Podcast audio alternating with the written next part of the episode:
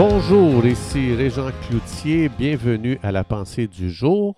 Aujourd'hui, je veux juste rappeler à nos chers auditeurs que lorsqu'on parle dans les dévotions des promesses de Dieu, vous pouvez vous procurer dans les librairies chrétiennes des livres qui s'appellent Promesses de la Bible pour vous, ou encore vous prenez une concordance, vous cherchez le mot dont vous, vous avez besoin, vous allez avoir une promesse on nous dit qu'il y a 32 000 promesses dans la Bible. Alors, il y a plein de promesses que Dieu nous a données pour chaque situation de nos vies. Comme par exemple, si vous vivez euh, dans la crainte, dans l'inquiétude, vous regardez dans la concordance inquiétude et vous allez voir, ils vont vous donner des versets. Tu prends ça et tu médites ça et tu déclares ça dans ta situation pour, au lieu de vivre dans l'inquiétude, de vivre sur une promesse que Dieu va pouvoir, que Dieu va agir, que Dieu est bon, et tu prophétises sur la situation selon la promesse de Dieu. Alors aujourd'hui, je vous invite à cette promesse magnifique qu'on va regarder. C'est dans l'évangile de Marc au chapitre 16. On connaît, tout le monde euh, connaît l'évangile de Marc. C'est un évangile merveilleux. Au chapitre 16, si on regarde à partir du verset 17, ça dit Voici les miracles qui accompagneront ceux qui auront cru en mon nom. Ils chasseront les démons, ils parleront de nouvelles langues, ils saisiront des serpents. S'ils boivent quelque breuvage mortel, il ne leur fera point de mal. Ils imposeront les mains aux malades, et les malades seront guéris. Alors, après avoir parlé ces paroles, Jésus fut enlevé au ciel et il s'assit à la droite de Dieu. Au verset 20, et ils s'en allèrent prêcher partout. Le Seigneur travaillait avec eux et confirmait la parole par les miracles qui l'accompagnaient. Donc ça, c'est une parole très puissante, c'est une promesse très puissante. Jésus a délégué à tous ceux qui croient en son nom il, lui, il leur a délégué sa puissance, son autorité. Et maintenant, c'est pour ça que vous et moi, on ne va pas avec nos talents, on va en son nom, dans le nom de Jésus. Et ce qui est très important aujourd'hui de saisir, c'est c'est pas juste donner aux pasteurs, c'est pas juste donner aux gens qui sont à temps plein dans le ministère, c'est pas juste donner aux prédicateurs. Euh, euh, oui, il y a des gens que Dieu utilise, qui ont mis une onction sur leur vie. C'est des prédicateurs très puissants que Dieu utilise d'une façon extraordinaire.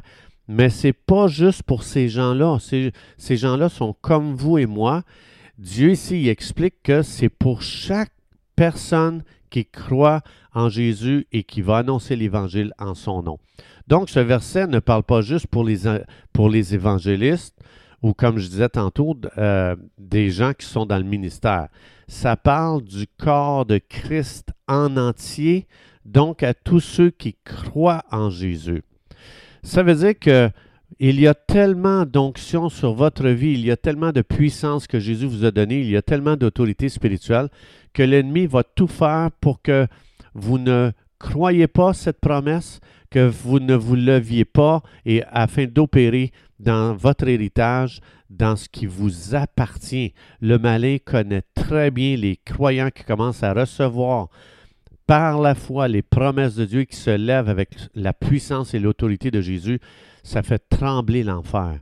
Et c'est pour ça que l'ennemi veut garder les croyants juste au niveau de la connaissance sans puissance. Mais Jésus a dit, je vous envoie avec la connaissance de la bonne nouvelle et avec la puissance qui va l'appuyer. C'est pour ça qu'on est appelé à se lever avec deux volets dans notre vie. Si je ne connais pas les Écritures, je n'ai pas de puissance. Si euh, je vis juste avec la, connaissance, sans la puissance de Dieu qui, l'appuie, je, je n'ai pas de puissance non plus. Donc, l'autorité est investie en toi dans le nom de Jésus.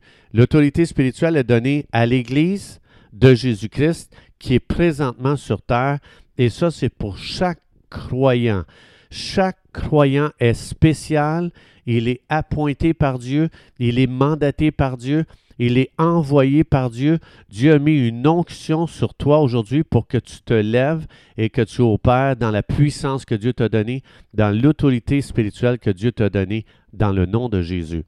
Donc, si l'ennemi arrive à faire croire aux croyants que ça, c'est juste pour les pasteurs, que c'est juste pour les gens qui sont à temps plein dans le ministère, que c'est juste pour les évangélistes, bien, Satan va avoir réduit l'efficacité du corps de Christ pour opérer de façon massive dans notre génération en tant que corps de Christ sur terre. Dieu nous a donné un mandat qui dépasse nos habilités, qui dépasse nos capacités.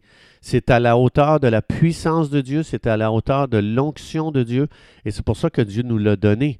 Mais ce n'est pas en tant qu'individu seul qu'on va pouvoir se lever. Il faut se lever comme un corps, comme une armée de Dieu dans notre génération pour changer notre génération. Donc chaque croyant doit se lever au nom de Jésus avec ce qu'il a reçu s'il veut avoir un impact sur sa génération.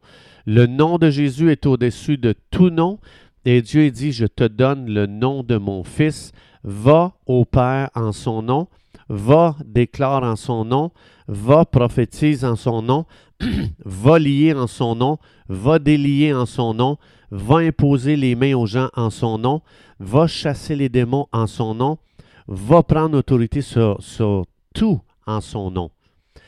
Donc, la vraie foi dans notre vie va toujours se mettre d'accord avec la parole de Dieu. Même si je ne l'ai jamais encore expérimenté, la foi dit, c'est pas parce que tu ne l'as pas expérimenté que c'est pas vrai. La foi dit, Dieu le dit, c'est vrai, crois-le, lève-toi et agis sur ça. La vraie foi, comme je disais, se met toujours d'accord avec ce que Dieu dit. Dieu le dit, c'est vrai. Dieu le dit, je me lève sur ce qu'il a dit et j'opère dans cette parole sans douter parce que Dieu ne peut pas mentir.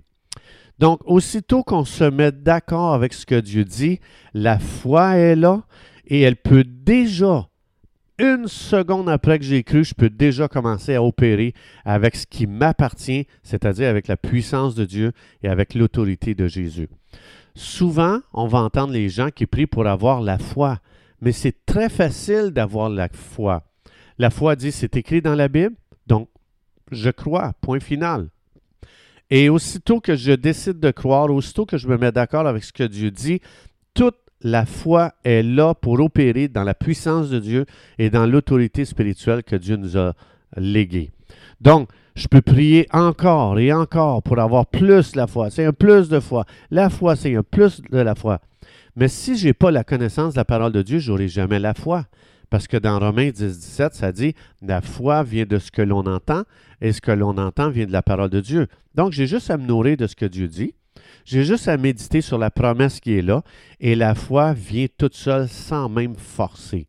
C'est ça qui est merveilleux. La foi ne force pas.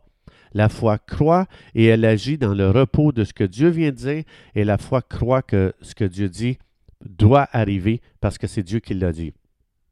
Donc, euh, ça veut dire, je lis, j'ai Ah, Dieu dit ça? OK, je le crois. OK, je vais, agir sur elle. Puis si je n'expérimente pas ce que la promesse dit, j'entre pas dans le doute. Je continue à croire, je demande, Saint-Esprit, guide-moi. J'ai besoin que tu m'aides, que tu me guides. Je veux continuer à prier, je veux continuer à croire. Et Saint-Esprit, je sais très bien que mon expérience n'est jamais la vérité. C'est ce que Dieu dit qui est la vérité. Alors, Saint-Esprit, je viens à toi. Il y a beaucoup de place en moi pour apprendre aujourd'hui. Euh, je dois grandir je dois comprendre des choses que tu veux m'enseigner. Alors, Saint-Esprit, je te demande de me conduire pour que j'honore Dieu. Dieu vient dire ça dans sa parole. Enlève tous les doutes en moi. Donne-moi d'agir comme un enfant, comme avec la foi d'un enfant. Ça veut dire qu'il y a tellement de choses encore à apprendre dans le royaume de Dieu. Et c'est pour ça qu'on doit rester humble pour apprendre, pour découvrir encore et encore et d'opérer main dans la main avec le Saint-Esprit. La promesse m'est donnée pour dire OK Saint-Esprit. Maintenant, je vois la promesse, je vois que ce que je peux faire avec toi. Alors, ensemble, Saint-Esprit, on se lève, je vais de l'avant, je marche et je sais que je ne suis pas seul. Je crois à cette promesse et je sais que tu es avec moi, Saint-Esprit. Je m'en vais et je veux honorer ce que Dieu vient de dire. Guide-moi, donne-moi de le faire à la façon de Dieu. Donc, je tourne encore et encore la promesse de Dieu pour prendre connaissance de ce qui m'appartient, de quel est mon héritage. Pour ça, Éphésiens 1, 17. Prions pour que Dieu nous donne un esprit de sagesse et de révélation dans la connaissance de Dieu, pour qu'on comprenne l'appel extraordinaire qu'on a, pour qu'on utilise l'héritage qu'on a reçu et qu'on opère dans la puissance que Dieu nous donne. Dans Éphésiens 1, 17 à 20, c'est ce qu'on retrouve là. Donc, il y a un héritage spirituel pour opérer avec les ressources du ciel qui sont à nous aujourd'hui. Ça veut dire, je confesse à haute voix euh, la promesse que Dieu dit. Je ne confesse pas mon expérience, même si il semble que ça n'a pas marché, il semble, mais Dieu fait un travail. Alors aujourd'hui, c'est important qu'on confesse les promesses pour que notre foi soit activée dans le nom de Jésus. Je les confesse à haute voix. Dieu dit que je fais faire ça. Je le crois et j'agis sur cette parole dans le nom de Jésus et je crois que Dieu va agir et que Dieu va honorer ses promesses. Chers amis, c'est tout le temps que nous avions. Je vous souhaite une belle journée. Que Dieu vous bénisse abondamment et Dieu voulant, on se retrouve demain.